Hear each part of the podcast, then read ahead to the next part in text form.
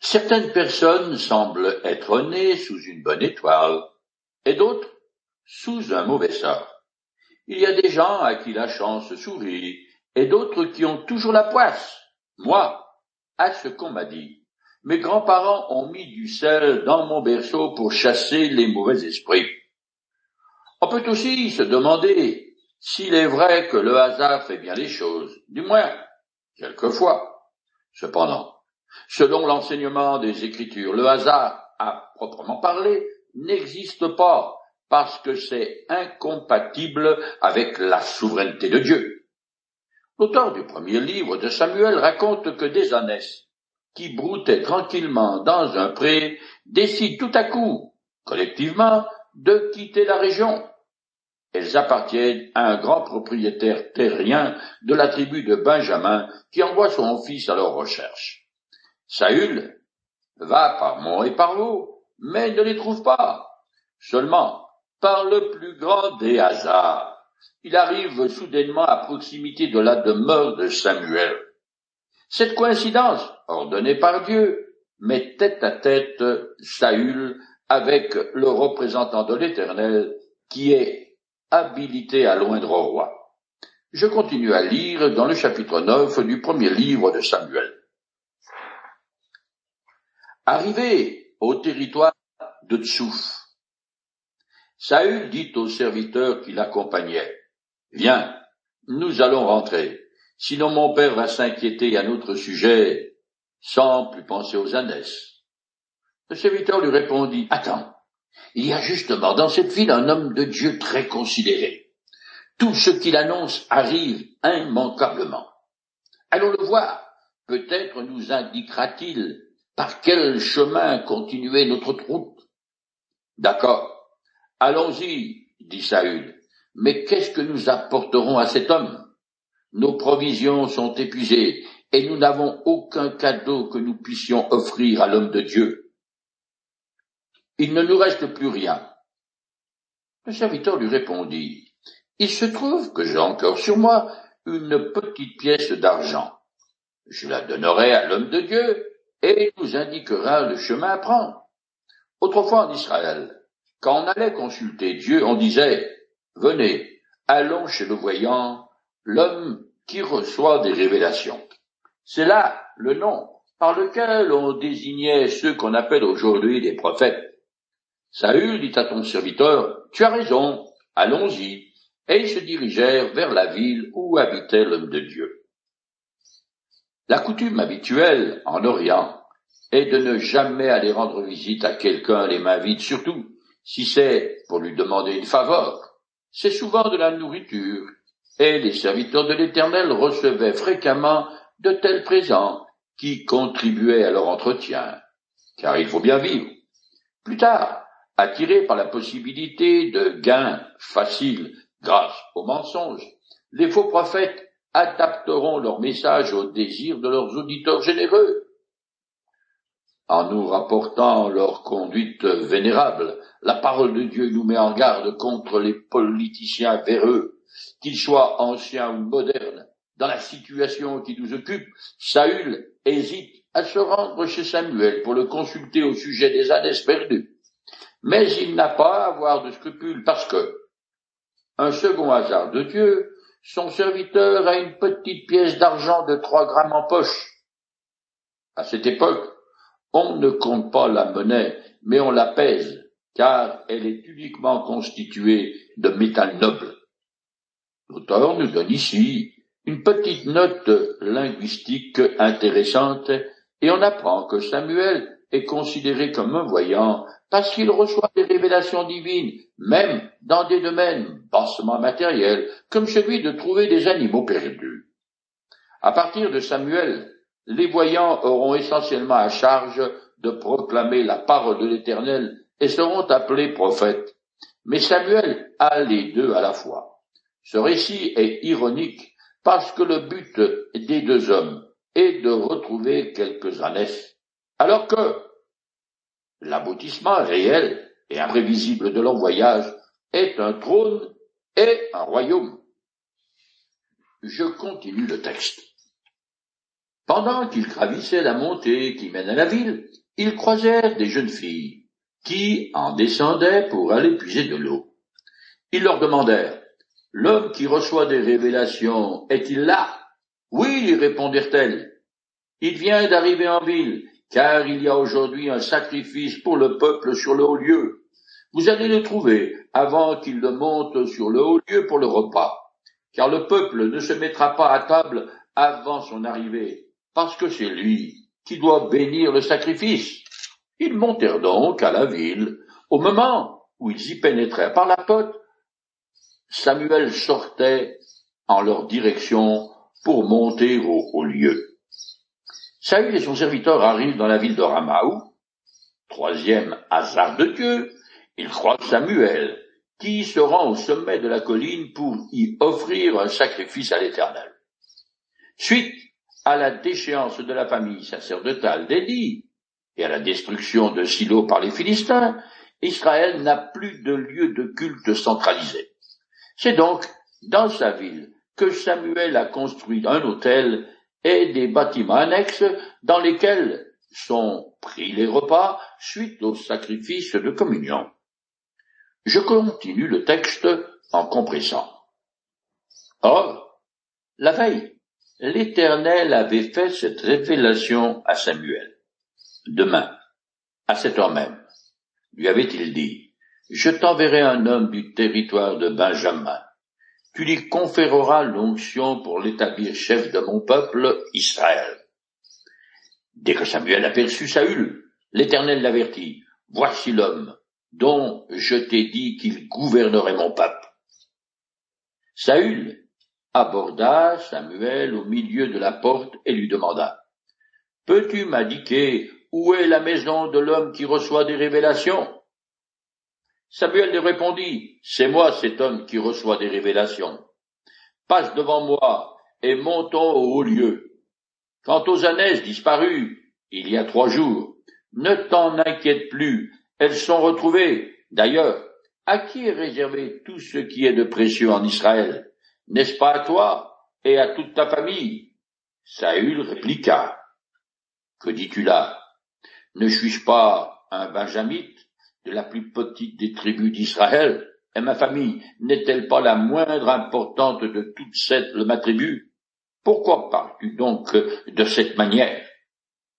Benjamin était le dernier des douze fils de Jacob, et la tribu avait été largement décimée dans une guerre civile. À la nouvelle qu'il serait roi, Saül est dans un état de choc. Il répond en faisant largement usage des conversations de langage de l'époque. Ces paroles ne traduisent pas la réalité. C'est seulement une façon de parler, car sa famille, qui possède des serviteurs et des ânes, n'est pas la moindre parmi toutes celles de Benjamin. Considérées selon notre perspective occidentale, les paroles de Saül font penser à de la fausse humilité. Cependant, il est fort probable qu'au moment de sa rencontre avec Samuel, ce jeune benjamite est vraiment un homme humble. En désignant Saül, l'Éternel répond à la requête des Israélites et choisit le roi qui est conforme à leurs désirs, mais pas au sien. Il faut en effet bien garder à l'esprit que Saül ne répond pas aux exigences de Dieu, mais à celles du peuple. L'Éternel a donc gracieusement accordé le genre d'homme qu'il désire pour le diriger et surtout le conduire dans les combats. Je finis ce chapitre 9. Samuel emmena Saül et son serviteur et les fit entrer dans la salle du festin. Il les installa à la place d'honneur au milieu d'une trentaine d'invités. Ensuite il ordonna au cuisinier Sors pour lui le morceau de viande que je t'ai remis pour que tu le mettes de côté. Le cuisinier apporta le gigot et sa garniture et le déposa devant Saül pendant que Samuel lui dit, Voici la part qui t'a été réservée. Sers-toi et mange, car pour cette occasion, elle a été gardée exprès pour toi, lorsque j'ai invité le peuple. Ainsi, Saül mangea avec Samuel ce jour-là, Puis ils redescendirent ensemble du haut lieu à la ville.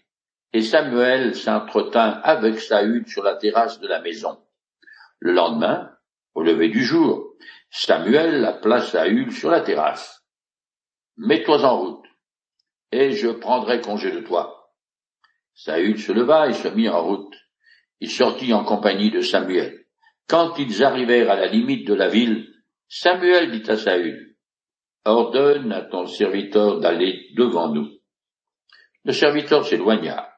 Maintenant, tiens-toi là, et je te ferai savoir ce que Dieu a dit. Samuel place Saül à la tête de tous les responsables régionaux qui participent à ce repas sacrificiel communal. Non seulement il est assis à la place d'honneur, mais il reçoit également le meilleur morceau de viande. Il est déjà traité comme un personnage important. Le texte ne dit pas quel est le sujet de l'entretien entre les deux hommes, mais il est probable que Samuel profite de ce moment pour préparer Saül à la révélation qu'il se propose de lui faire le lendemain avant son départ. Dans ce but, il lui a parlé de l'état décadent du peuple et de la nécessité d'œuvrer à son relèvement religieux, moral et politique. Certes, ce ne sont là que des suppositions, mais elles sont probables. Nous arrivons au chapitre 10 qui continue le récit dans lequel Saül reçoit l'onction qui le sacre au roi. Je commence à lire en compressant. Samuel prit le flacon d'huile qu'il avait emporté et il en répandit le contenu sur la tête de Saül. Puis il l'embrassa et dit, Par cette onction, l'Éternel t'établit chef du peuple qui lui appartient. C'est toi qui le gouverneras tu le sauveras des ennemis qui l'entourent. Et voici la preuve que c'est l'Éternel qui t'établit chef de son peuple par cette onction. Aujourd'hui, quand tu m'auras quitté, tu rencontreras deux hommes près du tombeau de Rachel, dans le territoire de Benjamin. Ils te diront, les ânesse que tu allais chercher ont été retrouvées. Maintenant ton père ne se préoccupe plus à leur sujet, mais il s'inquiète de vous et se demande ce qu'il doit faire pour te retrouver. En poursuivant ta route, lorsque tu arriveras aux chênes de Tabor, tu rencontreras trois hommes montant à Bethel pour adorer Dieu. Ils te salueront et t'offriront deux pains. Tu les accepteras. Après cela, tu arriveras à Gibea Elohim où tu rencontreras une confrérie de prophètes descendants du haut lieu.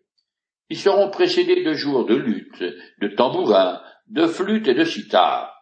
Ils seront dans un état de transe extatique. Alors, l'Esprit de l'Éternel tombera sur toi, tu deviendras tout exalté comme eux, et tu seras changé à un autre homme. Dans l'Ancien Testament, l'onction d'huile symbolise la consécration d'un homme ou d'un objet au service de Dieu et représente la communion de l'Esprit de Dieu. Jusqu'à là, l'onction n'a été pratiquée qu'aux prêtres qui entrent dans leurs fonctions.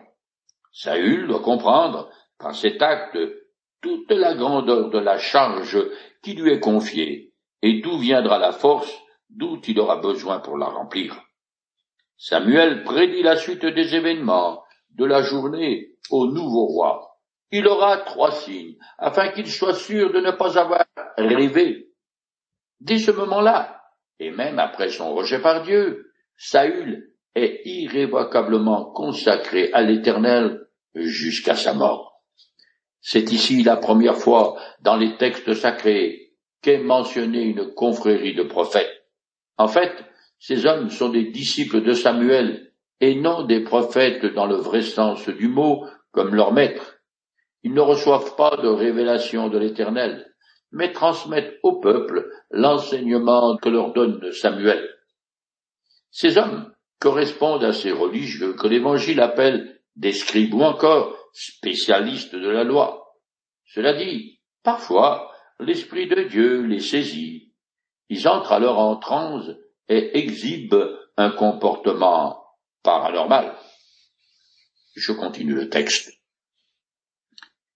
Quand ces signes se seront réalisés pour toi, agis selon ce que tu trouveras à faire, car Dieu est avec toi.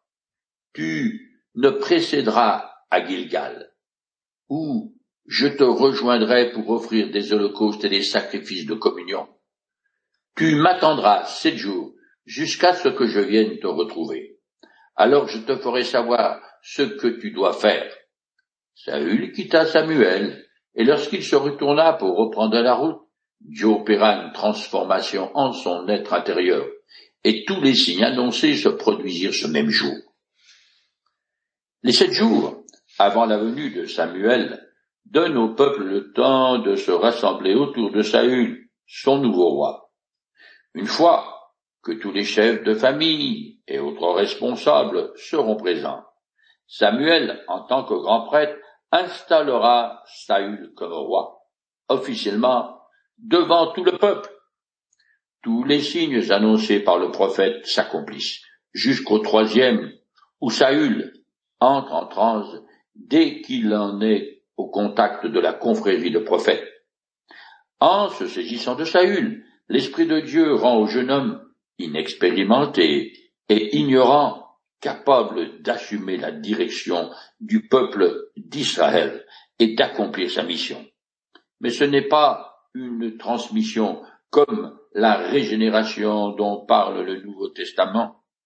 La conduite ultérieure de Saül prouve que c'est un faux jeton et un homme dégénéré. Ce n'est pas qu'il ne croit pas en l'Éternel, mais contrairement au jugé dit, il ne lui est pas dévoué et cherche à l'utiliser pour son avancement personnel. Je continue. Tous ceux qui le connaissaient auparavant et qui le virent dans un tel état avec les prophètes se demandèrent l'un l'autre. Qu'est-il donc arrivé au fils de Kish? Saül fait-il maintenant partie lui aussi des prophètes? L'un des assistants ajouta. Et qui donc est leur maître? C'est ainsi qu'est née l'expression proverbiale Saül fait-il maintenant partie lui aussi des prophètes? Mais que fait ce citoyen auparavant honorable au milieu de ces uluberlus errants? Ce qui arrive à Saül ne suscite que des commentaires défavorables. En gros, on lui fait subir les mêmes moqueries qu'aux apôtres qui parlaient en langue après avoir été baptisés du Saint-Esprit. Je continue. Lorsque Saül fut sorti de son état d'exaltation, il se rendit au haut lieu. Son oncle lui demanda ainsi qu'à son serviteur, Où donc êtes-vous allé? À la recherche des ânesse, dit-il. Comme nous ne les avons trouvés nulle part, nous sommes allés consulter Samuel. Raconte-moi donc ce qu'il vous a dit, demanda l'oncle. Saül lui répondit, Il nous a assuré que les ânesse avaient été retrouvés mais il ne souffle un mot de ce que Samuel avait dit au sujet de la royauté.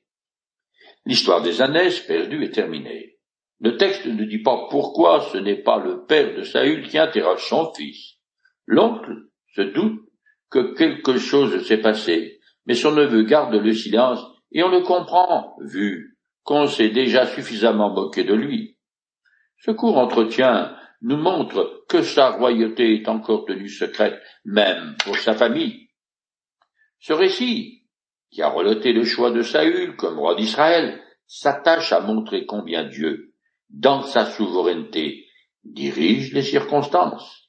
Bien que réticent à l'instauration de la royauté, Samuel a obéi au commandement qu'il a reçu de l'Éternel et a conféré l'onction à Saül, qui jusqu'à là était un illustre inconnu.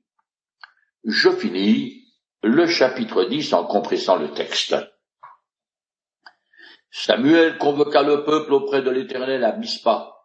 Il dit aux Israélites, Voici ce que déclare l'Éternel, le Dieu d'Israël. Je vous ai moi-même fait sortir d'Égypte, et je vous ai libéré des Égyptiens et de tous les royaumes qui vous opprimaient. Et vous, aujourd'hui, vous avez rejeté votre Dieu qui pourtant vous a délivré de tous vos maux et de toutes vos détresses. Vous lui avez dit, il faut que tu établisses un roi sur nous. Eh bien, puisqu'il en est ainsi, présentez-vous devant l'Éternel par tribu et par famille. Finalement, ce fut Saül, fils de qui, qui fut désigné. On le chercha, mais on ne réussit pas à le trouver. Alors on interrogea à nouveau l'Éternel en demandant Y a-t-il encore quelqu'un qui soit venu ici? Et l'Éternel répondit Oui, il se cache du côté des bagages. Ils coururent et le libérèrent de là pour le placer au milieu du peuple. Et voici qu'il dépassait tout le monde de la tête. Samuel dit à tout le peuple, Voici celui que l'Éternel a choisi. Il n'a pas son pareil dans tout Israël. Tous l'acclamèrent au cri de Vive le roi. Samuel énuméra devant eux le droit concernant le roi. Puis il le consigna par écrit dans un document qu'il déposa dans le sanctuaire devant l'Éternel. Après cela, il renvoya le peuple chacun chez soi. Saül aussi retourna chez lui à Gilbéa, accompagné d'un groupe de vaillants hommes que Dieu avait inclinés à le suivre. Il y eut toutefois quelques vauriens pour dire De quel secours nous sera-t-il celui-là? Ils le méprisèrent et ne lui offrirent aucun présent. Mais Saül n'y fit pas attention. Quelques semaines s'écoulent. Puis Samuel convoque les Israélites à Mispa. C'est cet endroit situé à douze kilomètres au nord de Jérusalem est le lieu de rassemblement habituel des responsables d'Israël.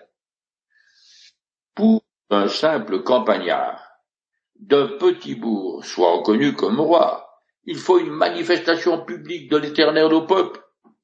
Samuel le rappelle d'abord que leur désir d'avoir un roi est un rejet de l'Éternel.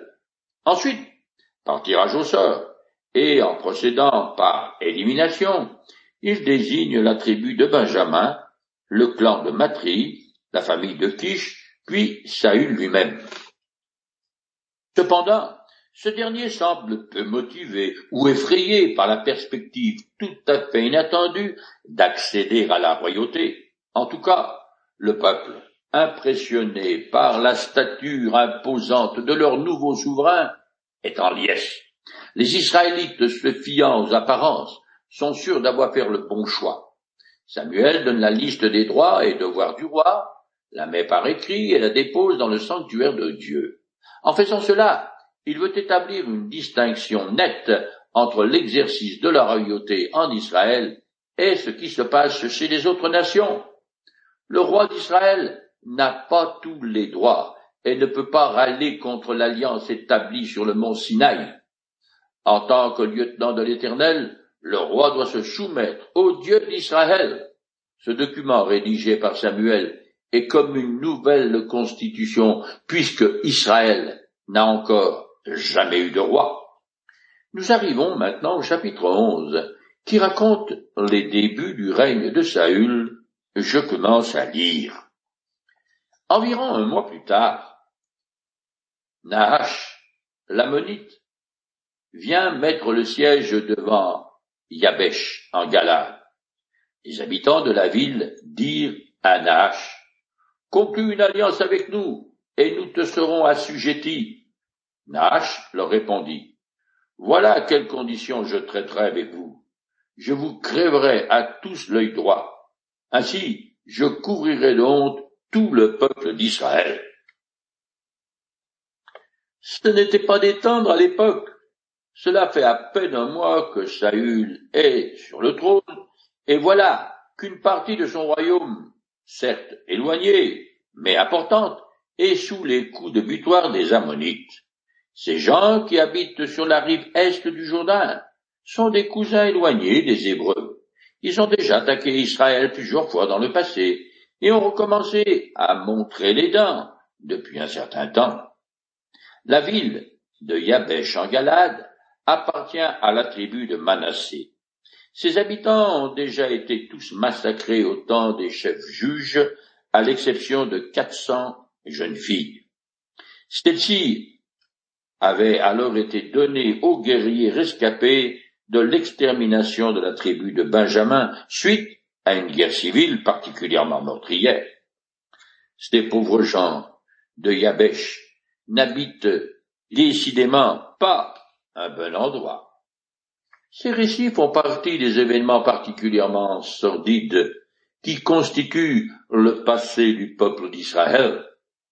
Mais notre histoire de France est du même gabarit, car quand on lit les atrocités épouvantables qui furent le lot des campagnes napoléoniennes, nous n'avons pas de raison de pavoiser.